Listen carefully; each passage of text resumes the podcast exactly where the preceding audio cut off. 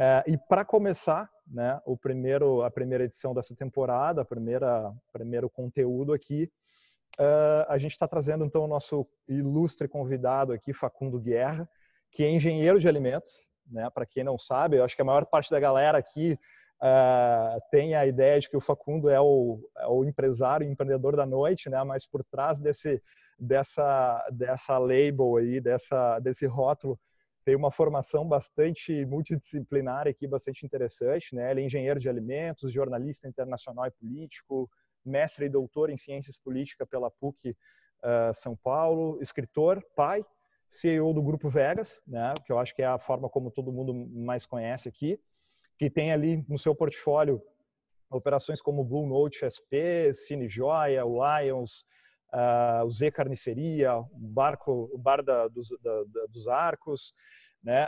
além de ser responsável por uh, fazer parte daquele movimento de revitalização ali da região do, da Baixa Augusta em São Paulo também alguns anos atrás. Então, Facundo Guerra, cara, muito obrigado por tu ter aceito aí o nosso convite. Uh, boa noite, bem-vindo aí. Vamos, vamos trocar uma ideia vai ser divertido. Vai ser divertido. Obrigado pelo convite, João. Obrigado a todos que estão nos assistindo agora. Valeu, cara, maravilha. Pessoal, uh, lembrando que vocês podem interagir aqui ao longo do nosso papo, né? Uh, vai ser realmente um, uma conversa informal, a gente vai trocar uma ideia, vai discutir, vai rir, vai, enfim, questionar e, e filosofar com, com, várias questões. Uh, quem quiser interagir, por favor, no chat ali já vai trocando algumas ideias. Eu vou tentar reunir aqui umas perguntas que fluam dentro do nosso contexto e a gente vai, vai interagindo e conversando, tá beleza? É, bom, então, o nosso tema, ah, a gente estava conversando um pouquinho antes ali, né, Facundo? O nosso tema é o bar do agora, será o bar do amanhã. E a gente vinha falando assim do quanto o bar ele acaba é, sendo o gatilho de uma discussão maior, né? O quanto o bar ele ele é o ponto inicial de uma discussão que envolve aí não só o bar enquanto objeto, né, enquanto espaço físico, enquanto aquela experiência, mas também enquanto agregador de, de comportamento, né, de canalizar cultura, de gerar relacionamentos, de gerar tendências, de uma série de coisas. Então, quando a gente está falando de bar, uh, e o nosso papo acho que ele vai fluir muito a respeito disso também, a gente está falando de um bar num contexto maior, né? Num, numa, numa, abordagem bem maior. Ali a gente vê experiências, vê ativações, vê cultura, vê uma série de coisas. Então, para uhum. começar nosso papo aqui, uh, Facundo, é, eu vou te fazer a prim primeira pergunta, assim, cara, que eu acho que é o que resume o tema. O bar do agora, cara, vai ser o bar do futuro? Cara, eu acho que assim, não vão ser quatro, cinco, seis meses de quarentena que vão mudar uma necessidade que é muito humana, muito primitiva de você se encontrar com os outros. O bar, na verdade, é um espaço de sociabilidade. A bebida, diferente, eu vejo bar e restaurante, você vai num restaurante muitas vezes para fruir uma criação cultural de um chefe que vai se expressar através de um drink. Então, ah, de um prato. Então, quando você vai num restaurante, você até, se você vê uma pessoa é, comendo sozinha, ela pode até emitir sinais de melancolia. Nossa, que triste ele comendo sozinho. Eu, por exemplo, eu gosto de comer sozinho. Eu, especialmente na hora do almoço, eu gosto de comer sozinho, eu como eu rápido. Eu tenho por, por companhia meu computador ou meu celular. É, eu gosto de comer sozinho e não ficar batendo boca enquanto eu estou comendo. Agora, você ir num bar sozinho é sinal de dependência química, né? Raras são as pessoas que vão em bares sozinhas porque aí já é dependência química mesmo, é muito melancólico. Então o bar, na verdade, tem o drink, ele serve mais ou menos como um, uma justificativa para você juntar humanos num lugar. E a densidade dos humanos vai aumentando de acordo com a estrutura social que a gente tem representado na sociedade. Então, o restaurante tem menos adensamento, bar tem um pouco mais de adensamento, casa de show mais ainda, e boate no limite é o adensamento máximo que a gente tem. Eu não acho que o bar ele, ele vai sofrer alguma grande transformação, porque a gente ainda vai querer beber com os amigos, a gente vai querer ainda fazer date, a gente ainda vai querer sorver a criação de bartenders. Não estou querendo dizer que não vão acontecer mudanças, essas eu tenho certeza que acontecerão. Mas a estrutura social bar, ela existe desde o século XVIII, né? começou nas farmácias. Então, não vai ser por causa de seis meses de pandemia. Se acaba o bar, eu acho que acaba a humanidade tal como a conhecemos. E não acho que vai ser dessa vez. Então, Exato. eu acho que o. Desculpa. Não, por favor, por favor, desculpa. Eu... O bar de amanhã vai ter características um pouco diferentes das características dos bares que a gente tinha antes da Covid. Mas certamente ele não vai ser irreconhecível. Você vai entrar num bar do jeito como você entrava antes.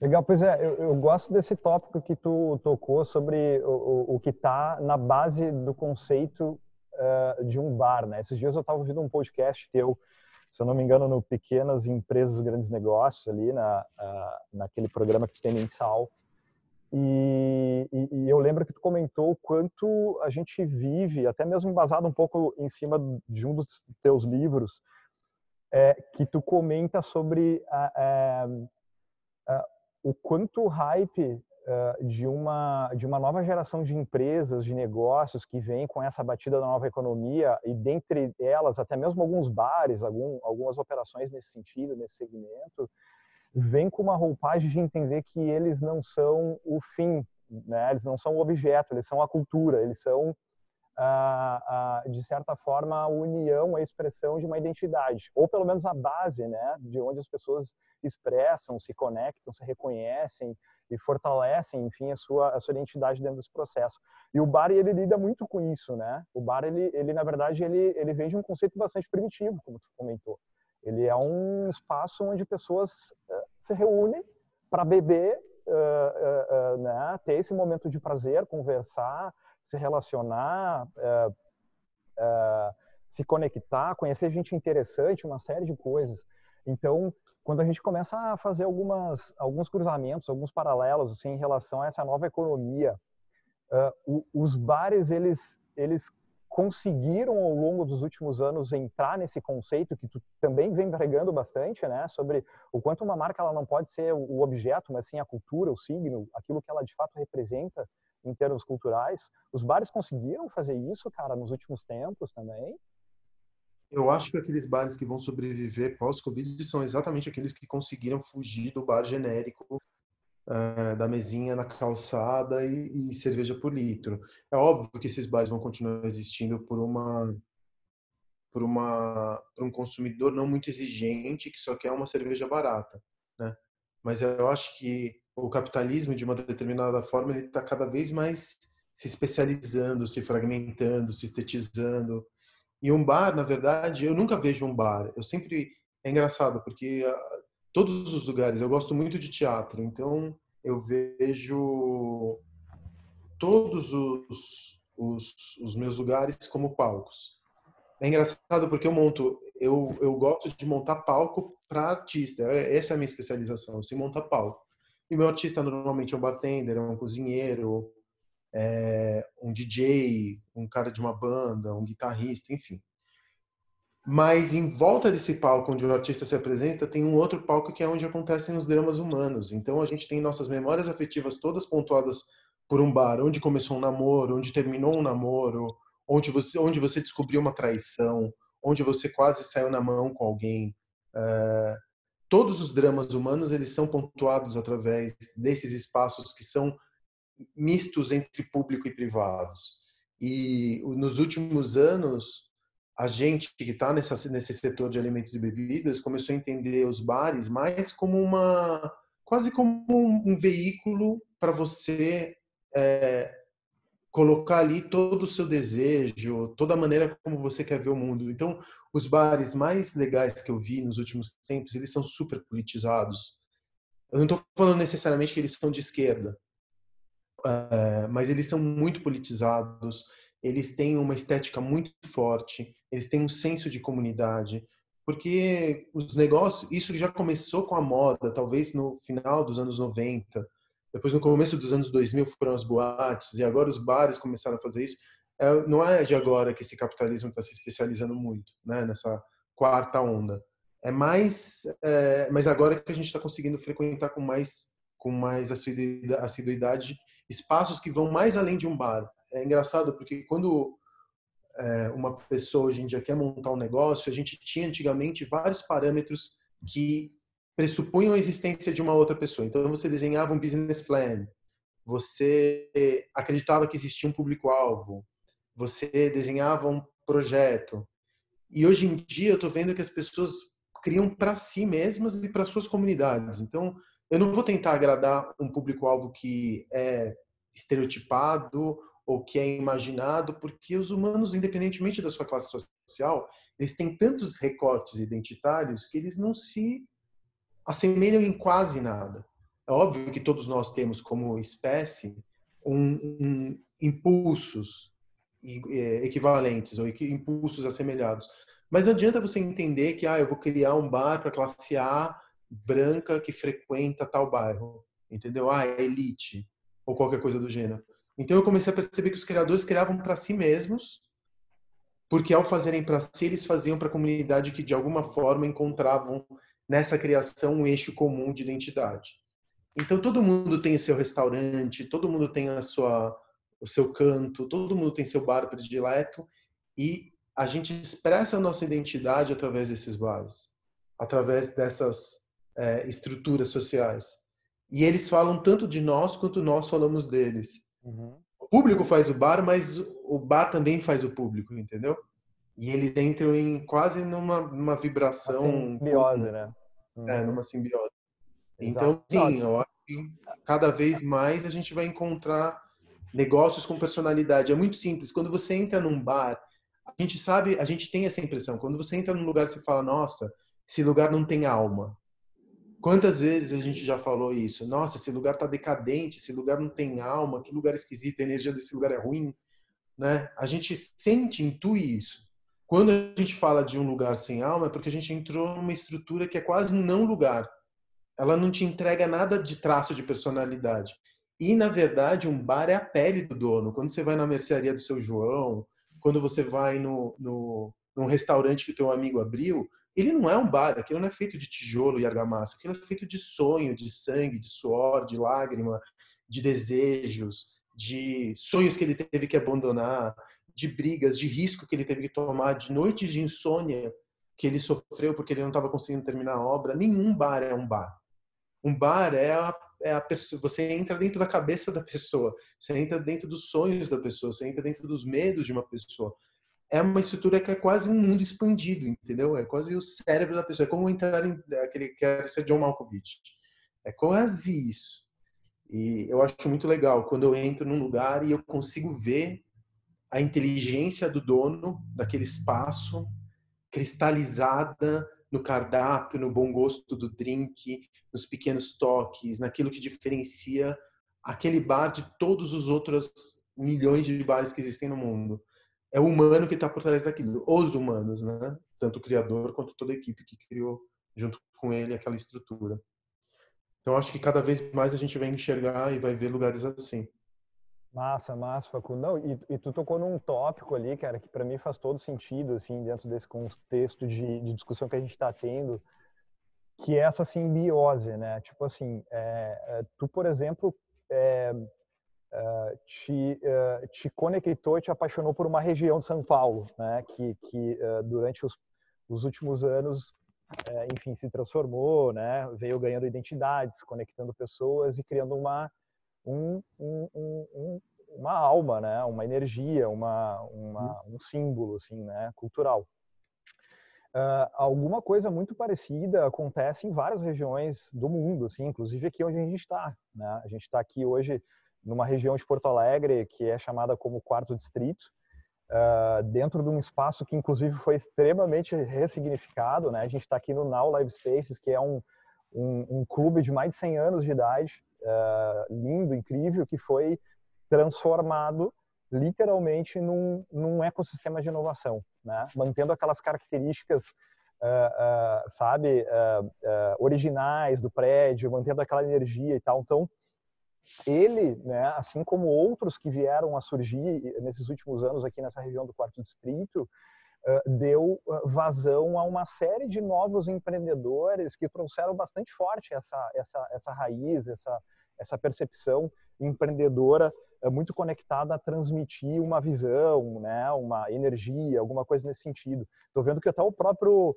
a Camila Borelli está aqui com a gente também, que é uma das sócias investidoras aqui do, do Now, que é esse lugar maravilhoso. eu vi que o Caio de Sante, cara, que é um, tá aqui com a gente também, é um dos empreendedores também aqui do Quarto Distrito, tem duas operações de bares incríveis, né? Uma é a For Beer, a outra São Geraldo, né? Ambos com características e, e, e, e uh, símbolos culturais, enfim, e, aspectos intangíveis, assim, que trazem algo que, cara, é difícil de tu mimetizar, né? De tu trazer essa, essa história. Mas o legal é que quando tu começa a criar um, um contexto em tua volta, ou seja, tu cria o bar mas tu cria o bar num contexto maior do que o próprio bar, né? Tu está fazendo parte de um ecossistema de várias empresas, de várias iniciativas que começam a dar cara àquele local, né? A, gente viu isso, por exemplo, em Lisboa, ali naquela região portuária abandonada que se transformou no LX Factory, por exemplo. Aquela região é uma região que, de certa forma, acho que simboliza um pouco dessa retomada, desse uh, e dessa energia que se cria a partir da reconstrução de algo que que ficou abandonado por muito tempo, assim, que hoje ganha uma nova vida, né? E que tem energia, né?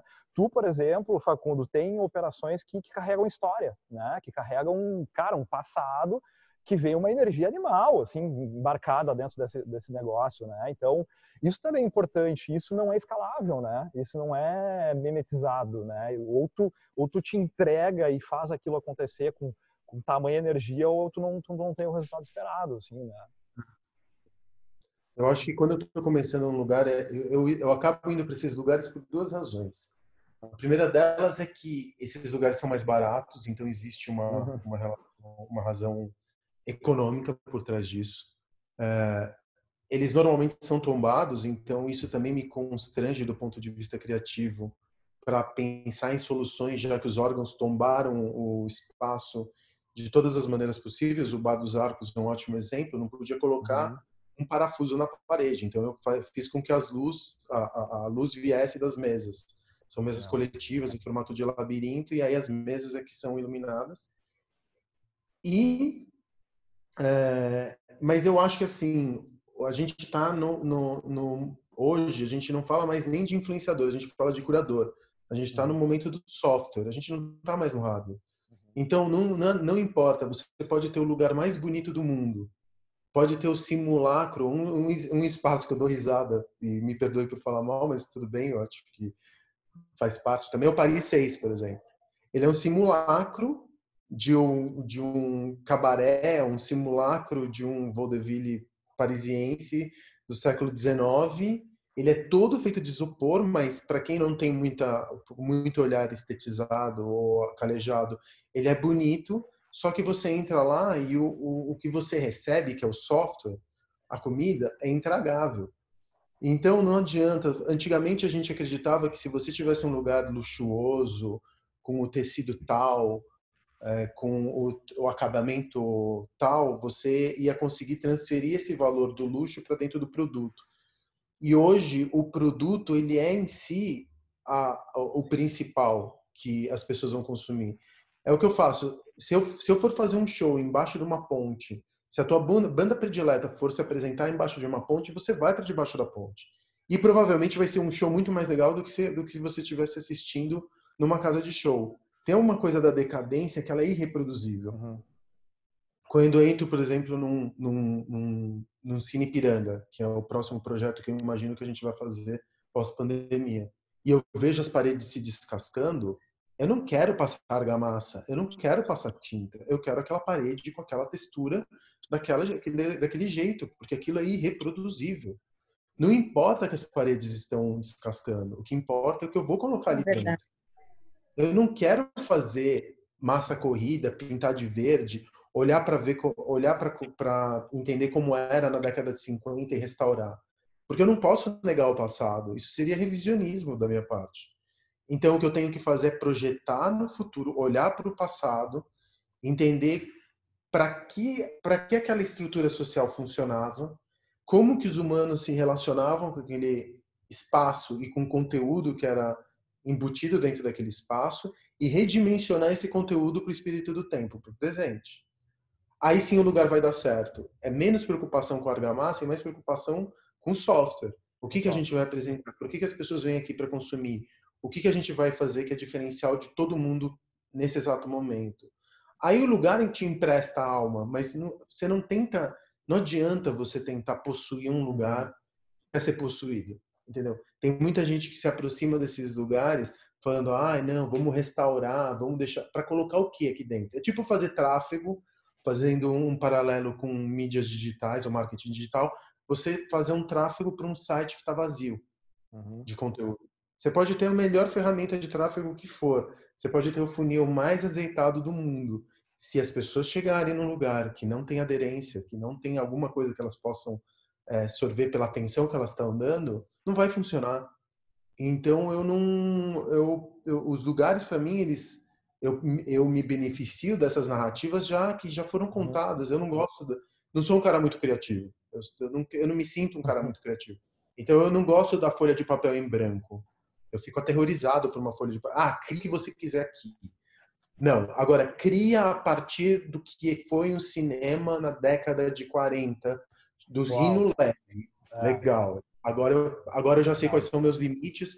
Aí eu vou estudo toda a obra do Rino Leve. Eu entendo onde o Rino Leve estava inserido na sociedade naquele tempo. Eu entendo a biografia do Rino Leve eu entendo as, os dramas históricos que aconteceram dentro daquele espaço e a partir daí eu vou extraindo informações para trazer tudo isso para o presente para o projeto que eu vou desenvolver. Animal, cara, perfeito. Pô, cara, mas tu falar que tu não é criativo, então o que resta é para mim, cara. Vou parar com esse papo aí, meu. Cara, mas, eu, mas, eu, mas eu entendi, eu entendi, cara, tranquilo. É, é de fato. Não, é, não, é, não tô sendo, não tô sendo humildão, não.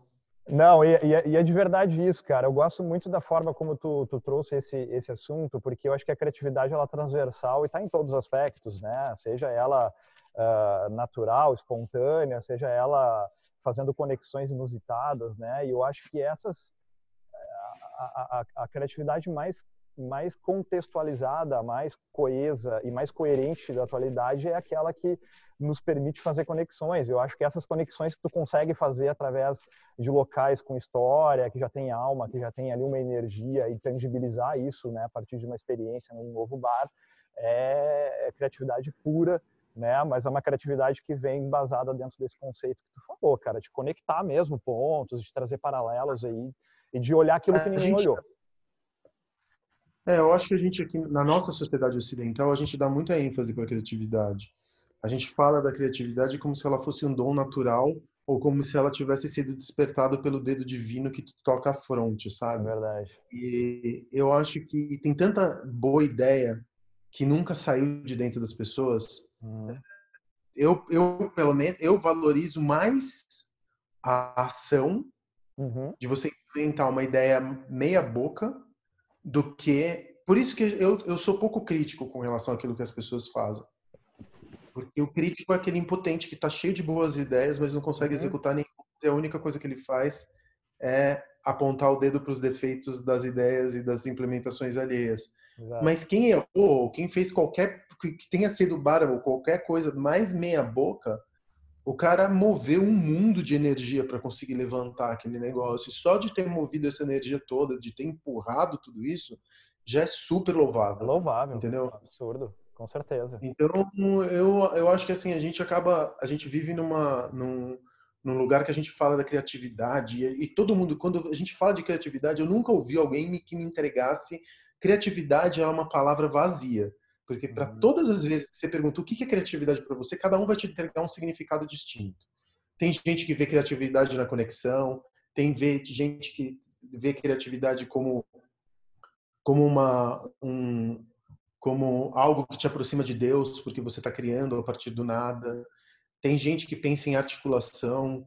Então a criatividade é uma dessas palavras tipo mindset, criatividade, uhum. fora da caixa que ela comporta tudo e não comporta nada ao mesmo tempo, sabe? Ela vaza, porque não, não tem nada ali dentro. Então, assim, você resolveu um problema. Eu sou engenheiro, então eu tenho uma aproximação. Eu sou grato à engenharia por ela ter me dado a habilidade de pensar em resolução de problema. E resolução de problema tinha uma coisa que a gente procurava muito na engenharia, que era a solução elegante, a menor energia que você tinha que aplicar na resolução de um problema. Porque todo problema tem N resoluções. Algumas gastam mais, criam mais problema do que o problema que está dado, né? Então você procurar a solução elegante, procurar aquela como você vai resolver esse problema com a menor quantidade de energia é, despendida, para mim, aí já isso para mim é criatividade. Quando você resolve um problema que é comum, que não é só seu, mas que é de muitos, com a menor energia possível. Perfeito. E isso, isso um contador tem, um uhum. advogado tem, um operário tem, um entregador tem. É, tá todo mundo tentando resolver problema, porque o mundo é bastante imperfeito, né? Exato, não, concordo total. E, e eu acho que tem, cara, um, um, aspecto muito interessante dentro desse, dessa história, cara, que até quero tentar trazer aqui um, uma, uh, dar um passinho para trás aqui, mas sem sair um pouco desse escopo que a gente já vem falando aqui, porque tem conexão total, cara, com o nosso tema, né? quando a gente fala de criatividade, como tu falou, a maior parte das pessoas imaginam que é algo divino, né? Ou tu nasceu, ou tu não nasceu, aquela, aquela coisa toda. E a gente tem visto que, cara, a criatividade, ela, ela só faz sentido quando ela gera valor para o mundo, ou seja, quando tu vai lá e faz de fato, né? E, e gera alguma coisa real, né? Algum impacto. E, cara, ela não precisa ser genial, ela precisa ser feita, né? E, e, e essa é a boa ideia, essa é a ideia genial, né? A ideia que é feita. Então, faz todo sentido. E deixa, deixa eu te aproveitar esse gancho, cara, e dar um passinho para trás, como eu comentei aqui. A gente faz bastante relações, assim, de entender, né, cara, bah, o bar do futuro. Uh, mas uh, será que a gente consegue olhar o bar do futuro, o bar do presente, sem olhar o bar do passado também, né? Eu, cara, eu não, eu não sou da área uh, de bares, eu nunca empreendi em bares, convivo com algumas pessoas, sou um usuário, né? Adoro frequentar, né? Convivo com algumas pessoas que que eh, empreendem nesse segmento. Mas eu, eu me arrisquei aqui a fazer uma pesquisazinha, cara, e entender um pouquinho também como é que surgiu o conceito de bar, né? E a, maior parte das buscas que eu fiz, assim, me trouxe o conceito daquele, da palavra bar na, na coisa da barra, né? Da barra que divide o, o né, do, da, do balcão, da barra, enfim, que divide o barman, a pessoa que serve, da pessoa que é servida, né? Uh, e, e, pelo que eu entendi aqui, olhando um pouco dessa história que tu comentou também, ali porque 1590, 1600, esse conceito se consolidou nessa palavra. Não que bar antes já não tenha, talvez, acontecido até de uma maneira informal, né? A gente não está falando de CNPJ, de negócio. Eu, eu, até onde eu sei, eu fui, eu fui num museu na Louisiana, que, não, em New Orleans, que era o Museu da Coquetelaria e pela história que eu que eu estudei, que eu vi nesse museu sendo exibida e que depois eu comprei um livro e eu li rapidamente assim, porque era um livro pequenininho que contava a história da coquetelaria, o álcool é um solvente, ele era muito utilizado na, nas boticas. Isso no, no século 18 ou 19. Então, os bares, eles, os primeiros bares eram o, o álcool como solvente e os bitters e as uhum. poções e as alquimias que eram utilizadas para cura. É, a gente me lembra é, do absinto, uhum. que é a primeira produção que você vê de um álcool ali no final do século XIX, na época vitoriana. É, então, que misturava com cocaína, misturava com a cannabis, que também eram comercializadas nas, nas farmácias. Então, as, os primeiros bares eles surgem a partir de farmácias. De farmácia. É, pelo menos Não, isso é interessante, né? A gente a gente fazer esse retrospecto para olhar para o hoje também, assim, né? E aí, cara, eu quero te provocar com uma pergunta. Olha só, a gente convive bastante, cara, em discussões que que debatem a respeito do, da educação, né? O quanto a, o quanto a educação não se atualizou, o quanto a educação ainda segue aquele modelo formal do, do pós-revolução industrial, fila, um estudante atrás do outro, a carteira, o professor na frente, impondo a verdade e tal. Mas, cara, o bar também, ao longo dos anos, uh, se adaptou aos novos tempos, ele continua sendo exatamente a mesma coisa que ele é quando surgiu, como tu falou aqui, né? Uh, e me dá a sensação, por não sei, eu tô falando de fora, né? de que o bar, ele, ele como tu comentou, ele é primitivo, cara. Ele, ele continua exatamente na sua essência a mesma coisa. Ele pode ter ganhado roupagens mais sofisticadas, temáticas, recuperar locais históricos com energia, uma série de coisas, mas me dá a sensação que o modelo bar, essencialmente, é o mesmo. É o mesmo há 400 anos, há 300 anos. Mas o modelo de praticamente tudo é o mesmo. O hotel não é muito diferente da hospedaria do século XVI o restaurante não é muito diferente também dos, do, dos lugares de restauração, enfim, de recuperação, né, de recuperar a saúde dos viajantes do século XVIII. Uh, não, o bar acho que ele sofreu bastante. Teve uma, uma, uma coisa que aconteceu nos últimos 10 anos, é a mesma coisa que você falar que os cafés são iguais.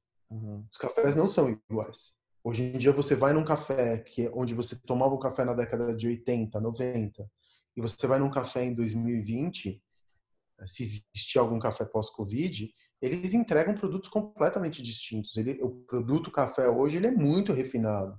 É um produto que tem uma história de procedência, que tem um fair trade, que tem uma narrativa, que conta a história que está por trás daquele café. Tem inúmeros tipos de extração da cafeína e da mistura dessa cafeína com outros ingredientes.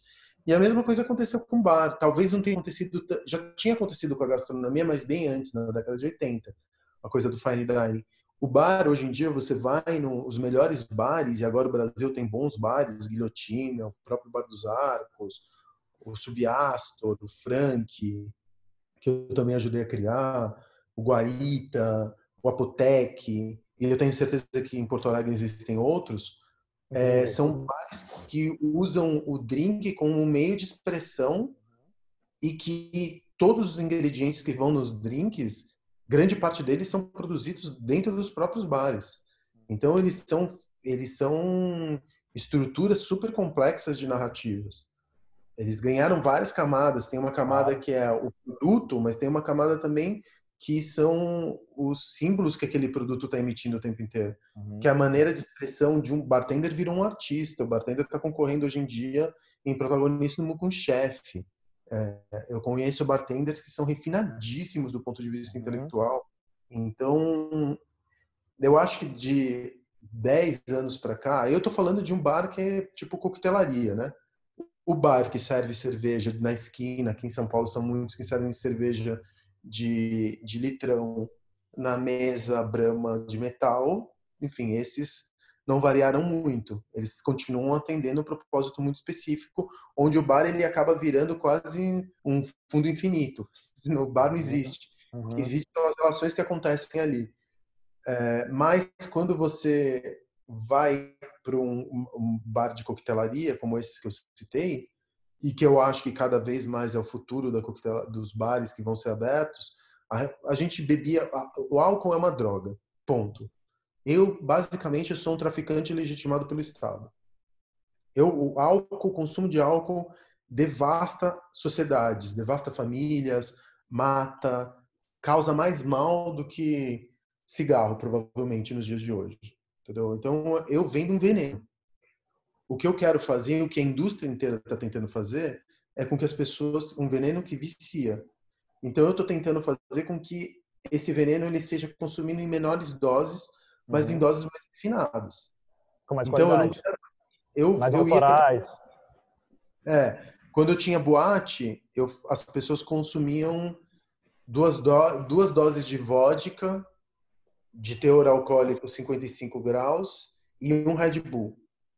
Esse era o drink de quem ia na voz, quem sai aos 18 anos, 19 anos, provavelmente hoje em dia tomem outra coisa, uma catuaba, uhum. alguma coisa assim. Em quantidades industriais. Aí, aquelas cenas clássicas do adolescente vomitando, fazendo besteira, empurrando o carro, morrendo, ou o álcool enquanto anestésico social. Então, aí o cara vai e bebe para esquecer a vida miserável que ele leva no dia a dia né, o álcool como um supressor das suas, dos seus sentidos para te botar para dentro, como uma droga mesmo. Então acho que a indústria ela está tentando cada vez mais refinar esse esse o uso desse álcool, porque senão daqui a pouquinho ele vai começar a ser regulamentado, como foi o cigarro. Então a indústria inteira está tentando fazer com que os, o produto fique, seja melhor que tenha mais narrativa, que você pague mais caro. Se antigamente você gastava 50 reais e você bebia, supondo, 10 garrafas de cerveja, ou cinco vodkas com três Red Bulls, hoje com 50 reais você vai tomar dois drinks. Mas uhum. o teu teor alcoólico, depois dessas, desses dois drinks, não vai te permitir, obviamente, dirigir. Mas não vai te permitir também que você faça alguma besteira em nome do álcool. Com certeza. É, eu, eu, me referi, quis te provocar muito mais pelo ponto de vista de que me parece que, que, que o setor de bares, assim, é, diferentemente de outros, não sofreu uma disrupção, né? Por mais é, popularizada e banalizada que essa palavra esteja. Mas vamos lá, hospedarias talvez continuem sendo a mesma coisa, hotéis e tal, né? Mas, mas tem um Airbnb, né? Que veio e, e mudou um pouquinho a história, né? Transformou casas com histórias também, casas habitáveis. O Airbnb ele, ele, veio dentro de uma economia do compartilhamento, como veio o Uber. O Airbnb ele não mudou nem as residências, ele ocupou residências ociosas, ele criou uma, um layer de serviço entre real estate e pessoas. Uhum. Mas os hotéis não desapareceram por causa do Airbnb. Não, não, mas, mas, mas, mas foi uma, uma certa disrupção, né? Me parece que o setor de bares não sofreu, né? Não sofreu essa disrupção. E talvez nem sofra. Eu não, não, não acho que vai conseguir. Uh...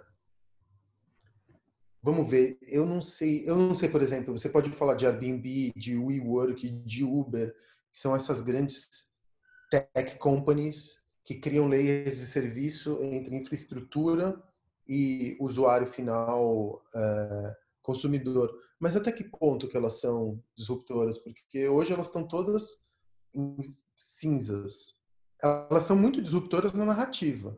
Uhum. Mas você vê que Uber nunca fez um centavo, WeWork é, entrou em chamas, em combustão espontânea de uma maneira vergonhosa, Airbnb acabou de demitir. Se fala, né? 3 mil pessoas. Uhum. É, então, até que ponto a gente tem essa, essa disrupção toda? Eu acho que disrupção é o que eles gostariam que a gente acreditasse que eles foram porque isso uhum. inflacionaria seus papéis na bolsa. São boas ideias, mas são anabolizadas demais. E aí, quando você acaba anabolizando demais e não tem uma. Por isso que não, quando a gente fala de inovação e você falou, ah, não, mas eu quero sair um pouco daquele assunto tech, eu acho que a inovação é cada vez menos tecnológica, cada uhum. vez menos código e cada vez mais social. Perfeito. Por isso que hoje a fonte de inovação de verdade ela não está no centro, em caras brancos, como eu e você. Ela está na perifa, na comunidade uhum. preta. É ali que eu estou vendo, pelo menos do, dos últimos exemplos que eu estou vendo, realmente sair inovação, tecnologia social. Legal, irado. Deixa eu pegar esse teu gancho aí, então, cara, que é uma coisa que eu não posso deixar de perguntar, até porque é uma linha de pesquisa que a gente vem abrindo e desenvolvendo aqui no, no BS Project. Cara, me dá a sensação de que com a pandemia, com tudo isso que veio, uh, obviamente, e os decretos de fechamento, né, o afastamento das pessoas, a não aglomeração, aquilo tudo que a gente está vivendo agora, que talvez a gente viva aí por um bom tempo ainda, né? Entre abre e uhum. fecha, vai e volta e, e, e tal. Uh, uh, não te dá a sensação, cara, de que maior parte dos empreendedores de bares encaram o bar como o fim e não como meio, o que, que eu quero dizer com isso, cara? É, me, é, me parece que grande parte dos empreendedores que não conseguiram lidar, ou que vem né, quebrando ao longo desse processo todo pandêmico que a gente vem vivendo, são de pessoas que enxergaram o bar apenas como fim. Ou seja, cara, o meu é, é a única coisa que eu tenho é a experiência, a aglomeração de pessoas físicas ali, né? se a maioria das pessoas, dos empreendedores pudessem entender que o bar ele é um meio, ele é mais um meio, assim como a gente vai lá, cara, vai escrever um texto aqui no, no notebook, a gente tem várias opções, um Word, um PowerPoint, um próprio corpo de e-mail, qualquer coisa do tipo. Uh, o bar ele não seria só mais um software, só mais um meio de tu gerar uma experiência. Mas eu é... acho que se o cara fosse tão criativo e tivesse essas perguntas, ele não abriria um bar, né? Hum.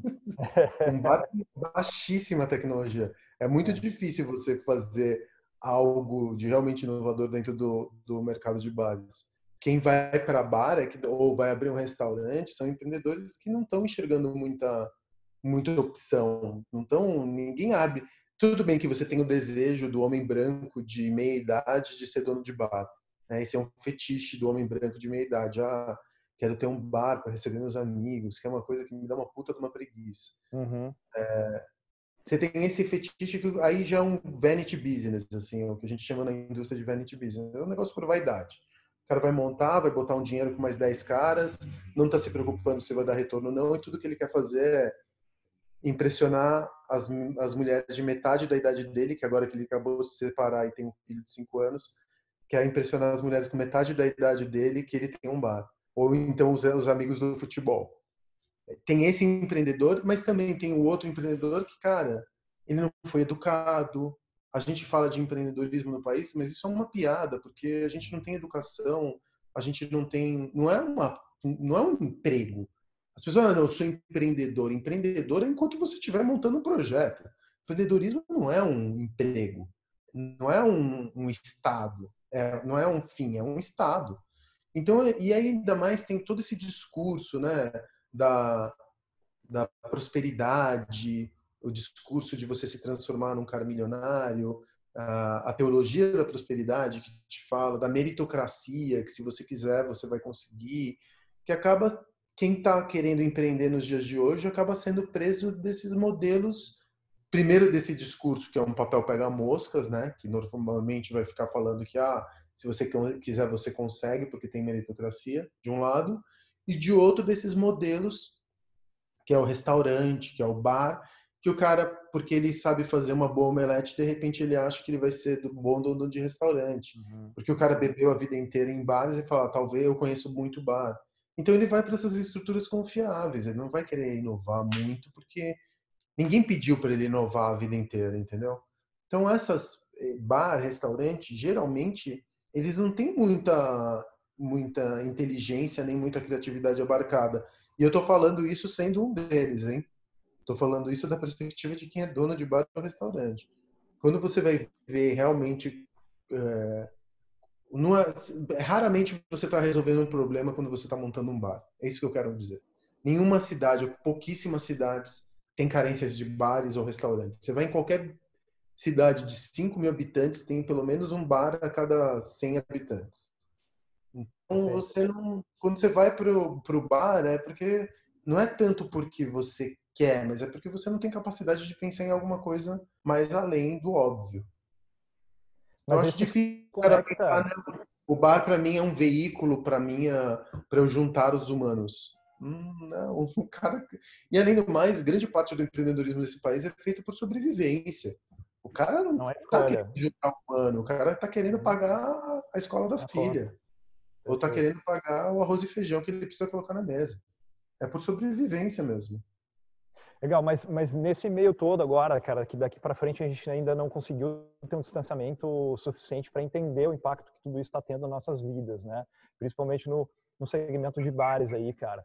Quando a gente tem esse distanciamento, será que a gente não vai conseguir uh, uh, entender o bar como mais um meio e não só como fim também, cara? Eu não sei, tô pensando aqui, sabe? Tô provocando, porque me instiga isso, sabe? Cara, se tu tá ali num espaço onde tu conecta a pessoa, tu gera experiência, Existem outras formas que não dentro de quatro paredes ou com mesas físicas e tal, de gerar esse mesmo ah, tipo de experiência, cara? Eu acho que é uma punheta, assim, que é abstração pura, que a gente não dá. Será que um livro é um livro? Será que um game é um game? Será que algo é algo? Aí a gente entra na metafísica. Eu acho que bar é um bar, é um lugar onde as pessoas vão para se conectarem com outros humanos, uh, porque a vida é dura demais ali fora e a gente precisa de um pouco de escapismo. Então, eu não consigo ver outra camada que não seja essa, sabe? Ver camadas abstratas e camadas mais simbólicas, mais além daquela função que ele cumpre, que é juntar gente para tomar um goró e ficar bem doido. Legal. Primitivo total, cara. Não, bacana, meu, legal. Foi quando a gente está chegando bem para o final aqui, cara, já, né? A gente vai respeitar o horário aqui de todo mundo, o teu também, mas uh, eu vou dar uma olhada aqui, ver se tem perguntas da galera, não sei se estão interagindo aqui, cara, a gente ficou conversando, eu me, me hipnotizei aqui também. Uh, galera, fiquem à vontade aí para fazer nessa finaleirinha aqui, para né, o Facundo também tem, tem outros compromissos depois, mas deixa eu te fazer uma última aqui, talvez, cara. Eu teria várias outras aqui para a gente discutir, cara, e, e obviamente nunca dá tempo. É, existe um, um, cara, tem um instituto uh, israelense, cara, eu estava lendo um artigo semana passada que se chama Wiseman, né, que é um instituto, um instituto centro multidisciplinar. Os caras trabalham, enfim, novos conceitos, comportamentos, novos modelos de negócio, né, o impacto que tudo isso está tendo agora também, inclusive nessas áreas. E eles estão falando, cara, da geração de um novo modelo de sociedade que se baseia numa teoria que eles desenvolveram que se chama 10 barra 4. Tá? O que, que isso significa?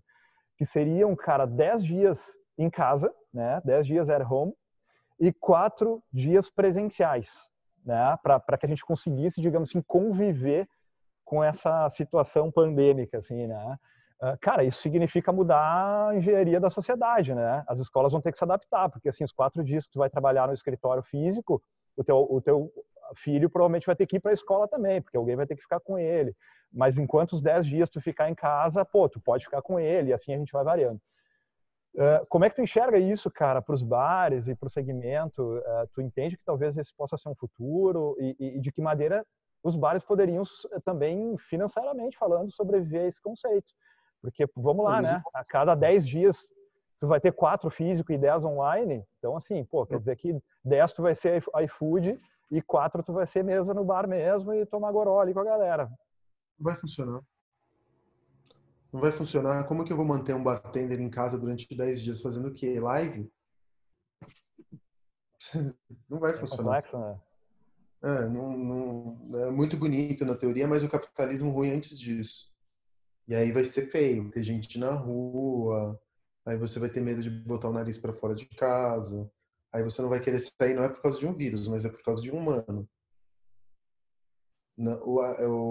Vai chegar no limite em que se a gente tiver que ser colocado diante da, da, da de defender entre a escolha entre defender o capitalismo tal conhecemos ou a vida de centenas de milhares de pessoas você pode ter absoluta certeza que a primeira escolha vai ser aquela que grande parte das pessoas vai, to vai, vai tomar.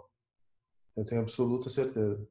A gente não tá, a gente não não foi criado para para viver com esse nível de estresse, esse nível de, de mudança que a gente está vivendo hoje. A gente consegue ficar assim por três meses, dois meses, um mês, mas aí você já começa a ver efeitos na sociedade horrorosos, devastadores. Uhum pessoas se separando, aumento de violência é, contra a mulher, é, você começa a ver aumento também de abuso de crianças, você começa a ver o pior do humano emergindo nesse momento. Então eu não acho que a gente vai conseguir viver numa sociedade 10 por 4 nem fudendo, desculpa o, o palavrão. Imagina. Não, tranquilo, cara. Não podia deixar de trazer essa provocação aqui. Deixa eu só comentar, cara. A Camila, que é uma das empreendedoras, sócias fundadoras aqui do NAU, que é o espaço que a gente está, que eu comentei, ela queria te fazer um convite aqui, meu, mas como é que eu vou liberar esse convite? Como é que... Fala aí, Camila. Escreve tá ali no chat. Aí, fala aí. Aí, tá. Oi, tudo bom, Facundo? Tudo bom, tudo pessoal? Bom? Ovelhas? E aí? Uh, queria te dizer que eu sou fã. Acho que desde que eu tive uma aula contigo na Perestroika, acho que, sei lá, faz uns sete anos atrás, é, num curso. E como o João falou, a gente fica no quarto distrito, é um lugar em efervescência em Porto Alegre que está sendo revitalizado. E eu queria deixar um convite para que tu viesse conhecer. Eu não sei se tu já conhece, mas assim, se não se não conhece, que viesse conhecer. Tem muitos bares, muitos locais novos. E falando do Nau especificamente, né? Puxando, fazendo um jabá do nosso, do nosso local, a gente fica num prédio de 1915, totalmente restaurado. E a gente tem algum, tem um espaço ali que acho que tu ficaria encantado te convidar para conhecer e talvez dê um match né? Para a gente fazer alguma coisa junto. Não sei se está procurando novos negócios, mas enfim. Primeiro, então, conhecer o quarto distrito, o NAU, né? E daqui a pouco a gente consegue fazer alguma coisa junto aí em Porto Alegre. Camila, eu estou tentando salvar os meus negócios. Novos negócios definitivamente não estão no meu horizonte nesse momento. Tentando sobreviver. É, não, mas ah, a Camila tá, tá consegue liberar. É, se puder liberar para mim só ela ali. É... Aí, vai liberar. Fala aí, Camila. É, não, não precisa ser no, no curto prazo, mas, enfim, para a gente pelo menos conhecer. O João tá ali no NAU, hoje eu não tô ali, porque, enfim, Porto Alegre entrou na bandeira vermelha, né? A gente está só com, com as pequenas operações e realizando o que precisa mesmo lá. Mas bacana e obrigada pelo, pelo esse papo aí, muito bacana. Obrigado você. Obrigada pela oportunidade aí, João, de Imagina. poder falar. Oi, eu que agradeço. Facundo, bah, cara, o, o, papo iria muito mais longe aqui. Eu vi que a Marina colocou uma pergunta, mas eu não vou desprestigiar aqui, só para a gente fechar, então, cara. O dia de hoje está sendo hiper para os donos de restaurantes e bares que durante a pandemia adotaram o delivery, né, como alternativa. Como é que tu vê esse mercado, cara? Assim, a longo prazo é complicado, né? É, um delivery ele sempre representou 15% do faturamento de um restaurante. Mas o delivery ele não entrega o produto final, tem muita coisa que não viaja. Tem o uhum. fato de você entregar um monte de embalagem, que todas as vezes que eu peço um delivery, isso me dói na alma, porque o nosso grande problema não é a Covid nesse exato momento. Nosso grande problema é que a Covid é um gatilho de, um, de uma crise climática que está batendo na nossa porta. Então eu não posso pedir delivery e receber toneladas de plástico que eu não vou conseguir nunca mais reciclar, entendeu? É, do ponto de vista do restaurante, pode representar 15%, mas no momento em que está todo mundo fazendo delivery, tudo isso também se esvai. Então, dá para salvar ali alguma coisa, mas ah, não, eu vou fazer uma dark kitchen e a partir dali eu vou fazer venda de pizza. Tá ótimo, mas no final das contas as pessoas também estão aprendendo a cozinhar dentro das suas próprias casas, entendeu? A grande concorrência agora dos restaurantes no futuro próximo, acredito que vai ser muito mais Netflix. Já era, né? Mas agora as pessoas descobrindo que elas estão dentro de casa, que elas sabem cozinhar, elas vão ter um grande receio de, de investir dinheiro em qualquer coisa. Agora tá, vai estar tá todo mundo muito é, traumatizado pela crise que a gente vai viver. Então, eu acho que o grande, o grande trauma que a gente vai viver enquanto setor é com relação à crise, que vai ser agudíssimo e que vai fazer com que as pessoas cozinhem em casa. E, no final das contas, é, é muito chato quando você está enfurnado por conta de um medo que está ali fora, né? que está instaurado. Mas a gente vai construindo hábitos, né? Quatro meses depois de quarentena, é, eu acredito que em Porto Alegre seja saído, mas aqui em São Paulo a gente já está quatro meses. É, você já começa a questionar se você vai ter dinheiro para sair, se você vai é, sair para quê, sair com qual razão. É óbvio que no começo vai ser um carnaval de Veneza e vai todo mundo querer transar no meio da rua nos primeiros meses. Mas logo depois disso a gente vai começar a falar, pô, eu não tenho dinheiro para ir em restaurante como ia antes. Uh, talvez eu consiga fazer o rango aqui em casa, chamar meus amigos para ver um filme. Talvez eu veja um, um filme com um amigo, uma, um amigo ou uma amiga que está numa outra casa usando um sync de Netflix. Enfim. Acho que o, o, o, o delivery não vai ser uma solução uh, muito imediata agora. Tem casos e casos, lógico. Você pode ter dark kitchen, você pode ter uma comida muito simples que viaja muito bem, tipo um pouco que viaja bem, mas é, não acho que vai ser alguma coisa que. E a gente construiu esses restaurantes, esses espaços, por um mundo onde as pessoas comungavam em torno da cozinha, porque comida é cultura também. Uhum. Então, tentar adaptar isso à comida chegando até casa é reduzir muito o lado de cultura que a gente servia nas nossas mesas. Perfeito. Não Facundo, para fechar, cara, fechar. Desculpa, desculpa, te interrompi. Não, não, não, pode, pode falar, desculpa eu. Para fechar, cara, eu, eu, eu, só abri o microfone aqui do Caruso, cara, quer fazer uma última pergunta aí para a gente fechar o nosso papo. Toca a ficha aí, Caruso. Tudo bom, gente? Tudo bom, Facundo? É, Tudo. Eu acho que a minha pergunta ela vai muito ao encontro. Tá bem ruim aqui a minha internet porque faltou luz, tá? E eu tô, tô na moral aqui com o sinal do celular e, bom, minha pergunta ela vai, ela vai muito ao encontro do que tu acabou de falar com relação à questão dos deliveries, tá? A minha operação ela é uma operação de gastronomia é, que não é física e trabalho com evento voltado à gastronomia.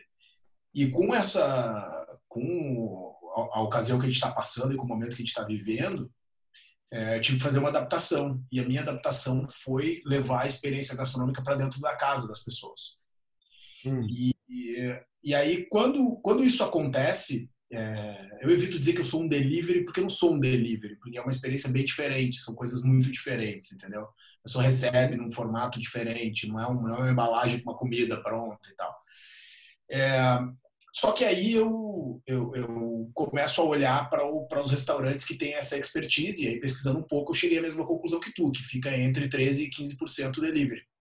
E que esse 13% e 15% cai mais de 10% quando começa todo mundo a fazer a mesma coisa. Um restaurante não foi feito para operar somente com delivery, a menos que ele nasça para ser um delivery. E um restaurante também não foi feito para operar com 50% da capacidade, né? Ele é feito para 100%, para 150%, para ter fila na porta. É isso que paga a conta.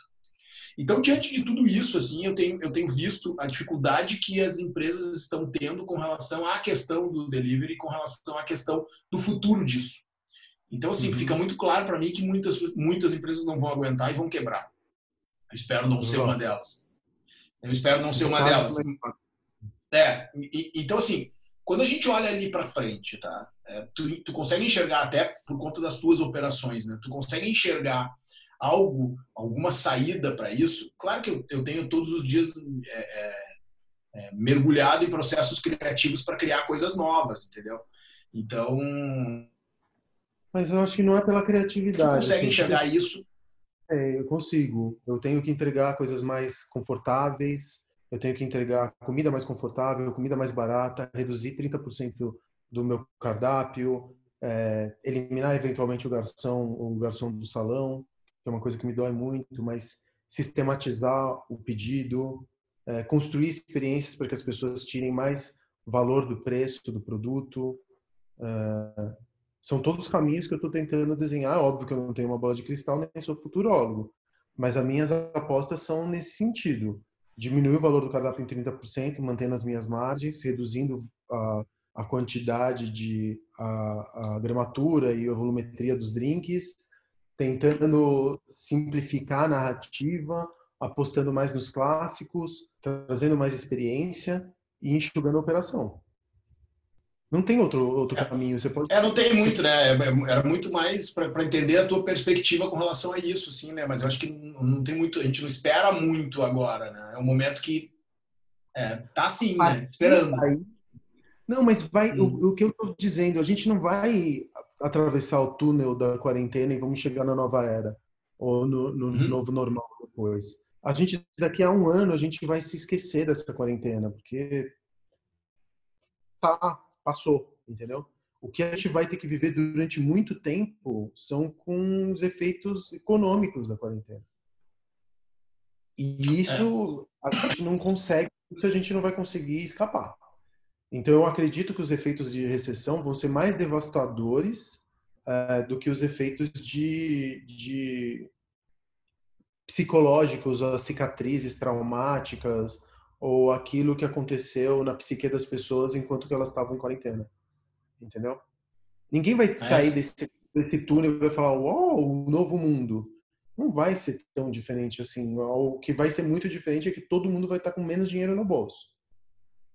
Para gente que é, é restauranteur, que tem bar e restaurante, a gente também vai lidar com uma situação de 50% do mercado quebrou.